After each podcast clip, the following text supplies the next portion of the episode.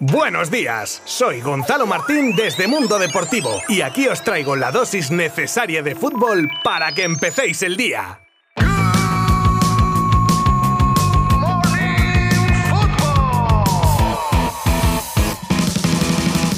Y comenzamos hoy con el nacimiento ayer de una gala histórica para el fútbol femenino europeo en su primera edición, organizada por Mundo Deportivo. Una gala que pretende dar apoyo y visibilidad al fútbol femenino ya en auge en los últimos años y que contó con decenas de personalidades que asistieron al evento. Santinoya, director de Mundo Deportivo, José Manuel Franco, presidente del Consejo Superior de Deportes, Laura Vilagrá, consellera de la presidencia de la Generalitat de Cataluña, Jorge Vilda, seleccionador del conjunto femenino español y por supuesto muchas protagonistas como las premiadas. Hubo seis galardones. El trofeo promesa Dazón para Nikita Trump del Ajax. El mejor gol Estrella Dam para Flor Bon segundo del Madrid Club de Fútbol Femenino. El trofeo Valores del Deporte otorgado por Hyundai para Virginia Torrecilla del Atlético de Madrid. Premio muy especial y cargado de emotividad una vez que la jugadora ha vuelto al verde tras superar un tumor cerebral. El trofeo Leyenda entregado por Visa para Nadine Kessler del Wolfsburgo, el trofeo MVP de CaixaBank para la mejor jugadora del año para la UEFA, Alexia Putellas del Barça y el trofeo especial Mundo Deportivo para Jenny Hermoso como máxima goleadora de las grandes ligas europeas con nada más y nada menos que 31 tantos en la pasada edición de la primera Iberdrola. Sin duda una jornada para el recuerdo y que marcará un punto de inflexión en el fútbol femenino.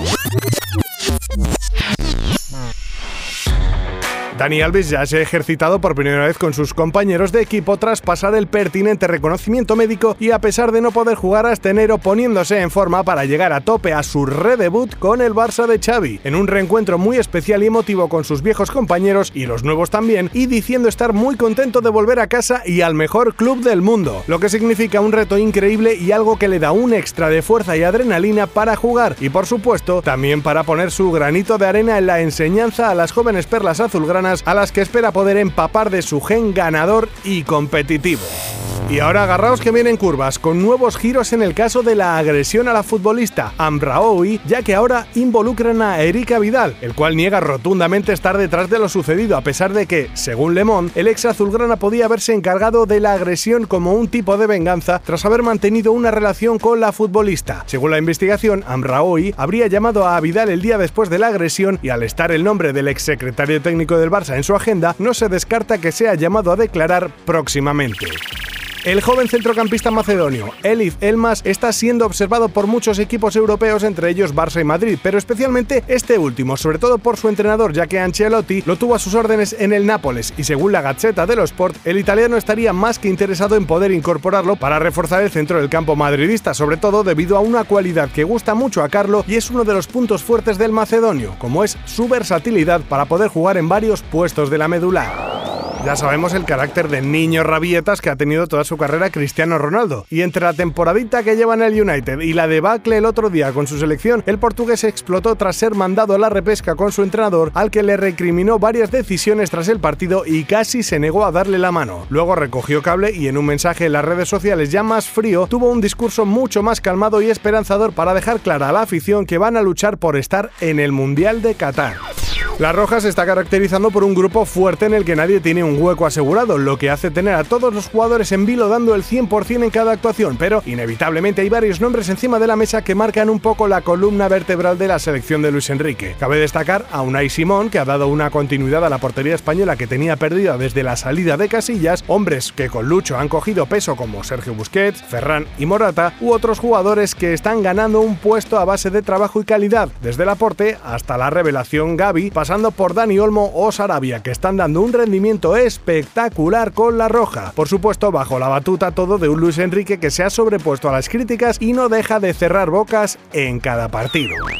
Y cerramos el Good Morning Football de hoy con la presentación de un libro titulado Una vida plena de Juan Carlos Unzué, diagnosticado de ELA y cuyos beneficios irán destinados a la Fundación Luzón, que lucha precisamente contra esta fatídica enfermedad. En él, Unzué retrata su vida y su camino por la enfermedad a través de su familia y de ilustres compañeros de viaje. 199 páginas llenas de experiencias, anécdotas, testimonios de su familia y de gente del deporte, compañeros y amigos como Luis Enrique, Víctor Valdés, Zubizarreta, Guardiola, Monchi, Arconada. Si tenéis la oportunidad, por favor, no dudéis en colaborar comprando el libro para echar una mano a los cientos de personas que padecen de ELA y para que algún día se llegue a poder luchar y derrotar a la enfermedad.